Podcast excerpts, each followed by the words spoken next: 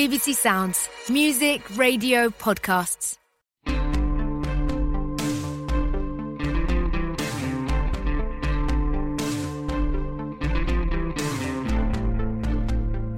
歡迎收聽記者來鴻。四年前，BBC 新任命嘅駐南韓記者羅拉比克報道咗南北韓嘅一連串互動，甚至美國總統特朗普都有積極參與其中。咁而家佢將會離開呢項任命，呢個時候南北關係更差。北韓最近測試所謂新型洲際彈道導彈，好多人擔心北韓即將進行另一次核試。不過，盧拉比克話佢會帶住某種樂觀情緒離開。Let me introduce you to the word ajuma. It's a Korean term for middle-aged women, often used as an insult for an ajuma 我 to 先 be 介紹一 fierce. 個韓語單 However, to 詞 me, 阿豬媽 this word，呢個係指中年婦女嘅韓語，好多時有侮辱成分。因為眾所周知，阿豬媽好兇悍，但係對我嚟講，呢個詞將永遠聯繫愛同尊重。南韓從韓戰嘅廢墟中崛起，成為今日嘅現代充滿活力嘅民主國家。呢種勇氣同決心體現喺阿豬媽之中。 佢哋經常成群結隊旅行。我第一次遇到係喺游泳池更衣室，喺泳池來來回回辛苦走動一輪之後，佢哋一齊享受咖啡。佢哋幾十年嚟幾乎冇得閒嘅時間，而家佢哋六十幾歲開始學習游水。我嘅金髮、藍眼睛同身高令我喺南韓與眾不同，但係佢哋並唔在意。一個人叫你要搽潤膚霜嗎？另一個人驚叫：哦，佢臉色蒼白，要唔要食啲嘢啊？不知不覺中，我手裏邊多咗一杯甜味即溶咖啡。兩個女人停止 set 頭髮，將保濕霜按摩到我嘅背脊同手踭。我嘅新朋友話：你媽媽會希望我哋咁樣做㗎。隨住我嘅語言能力提高，我每個星期都聽到佢哋嘅八卦同抱怨。我聽到嘅最常見嘅一句係你食咗嘢未啊？佢哋總係想餵飽我。The other word you should learn is harmony, the Korean word for grandmother. 你應該學習嘅另一個詞係 harmony，係韓語中祖母嘅意思。對於佢哋，我更加欽佩。有一次我哋去旅行，向南到咗一個小村莊，一啲祖母維持住一間學校嘅存活。呢、個國家嘅低出生率喺世界上數一數二。面對連一年級學生都冇嘅情況，一間學校向要求學習閱讀同寫作嘅文盲祖母打開大門。喺嗰度，我同七十五歲嘅黃福玲傾偈。佢嘅兄弟都可以返學，但係佢冇。佢生動咁回憶起兄弟跑跑跳跳返學時，書包裏邊嘅鉛筆盒格格聲響。喺屋企面對家務，佢會靜靜咁嘗試重新創造呢一種聲音。而家佢終於有機會啦！練習寫作技巧時，佢會用舊日曆嘅背面嚟節省紙張。佢話：如果佢只有六十歲，或者可以一路上大學。有啲祖母問我關於我嘅愛情生活，你有冇結婚啊？冇。我講嘅時候低住頭睇住地板，因為呢個問題通常會伴隨住可怕嘅反應。點可以啊？點解啊？你媽媽準咩？但係我得到嘅反應唔係咁樣，相反，佢哋咔咔聲笑。哦，因為咁樣，所以你睇起嚟咁年輕，我感到震驚。South Korea is changing. Women are demanding more. 南韓正在變化女性要求更高。佢係亞洲少數幾個 Me Too 運動蓬勃發展嘅國家，但係佢亦都係女權記錄最差嘅發達國家之一。最近嘅競選活動壓倒性地關注年輕男性嘅權利，佢哋感到受女權主義興起嘅威脅。新當選嘅總統同公開反女權主義者誓言要關閉家庭與平等部。一啲年輕嘅女權主義者話，佢哋擔心自己嘅未來，甚至會考慮離開南韓。但係我並唔擔心，我睇到南韓女人嘅力量，就好似我遇到嘅脫北者金傑西一樣， 佢喺街市賣醬果同燒酒，賺夠錢就冒住生命危險穿越中國，最終到達首爾。 我記得有個母親喺一九五零年乘坐一艘開往南韓嘅美國軍艦逃離戰爭時，不得不將個仔留喺北韓。佢以為可以翻去接仔，但係半島仍然分裂。佢每日都喺佢失去嘅兒子嘅照片旁留一碗飯。我記得嘅慰安婦，日軍佔領北韓時，佢哋被帶走並被逼充當性奴。九十二歲嘅李容珠繼續爭取道歉，每個星期三都會去日本駐首尔大使館。呢啲女人永遠唔會放棄。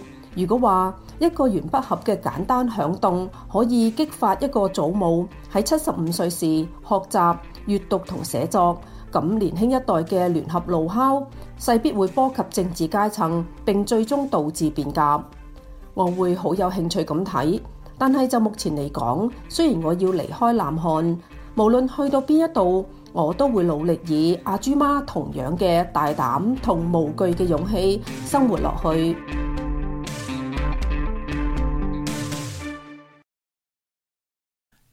The year 2018 saw plenty of reasons to be cheerful for the people of South Korea. The country successfully held a Winter Olympics which passed off without any problems. Almost important as the event itself was the fact that North Korean athletes were there, the result of an agreement reached during successful talks between North and South at the border village between them. Later that year, the then US President Donald Trump met North Korea's leader Kim Jong un and attempted to tone down hostilities by calling off military exercises on the peninsula. Watching these events was the BBC's newly arrived South Korea correspondent, Laura Bicker. Four years later, she's leaving her post in the capital, Seoul, at a time when relations between South and North are far worse. North Korea recently tested what it said was a new intercontinental ballistic missile, and there are fears it's about to carry out another nuclear test. Yet Laura insists she's leaving with some sense of optimism. Let me introduce you to the word ajuma. It's a Korean term for middle aged women, often used as an insult, for an ajuma is known to be fierce. However, to me, this word will always be used with love and respect. South Korea rose from the ashes of war with the North to become the modern, dynamic democracy it is today, and this grit and determination are embodied in Ajuma. They often travel in groups, and my first encounter was in a swimming pool changing room. They'd spent decades with little leisure time. Now, in their 60s or older, they were learning to swim my blonde hair, blue eyes, and height really sets me apart in South Korea, but they didn't care. You need to put on moisturiser, one shouted. Oh, she's pale. Does she need some food? exclaimed another. Before I knew it, I had an instant sweet coffee placed in my hand, and two women stopped setting their permed hair to massage moisturiser onto my back and my elbows. Your mother would want us to do this, said my new friends. Each week, as my language skills improved, I got to hear their gossip and complaints. The most common phrase I heard was, Have you eaten? They always wanted to feed me. The other word you should learn is halmoni, the Korean word for grandmother. And for them, I have even more admiration.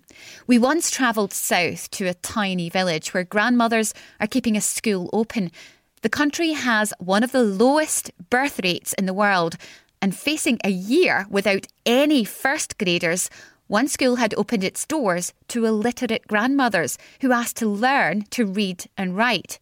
There, I talked to Hwang Bok Nim, who was 75 years old.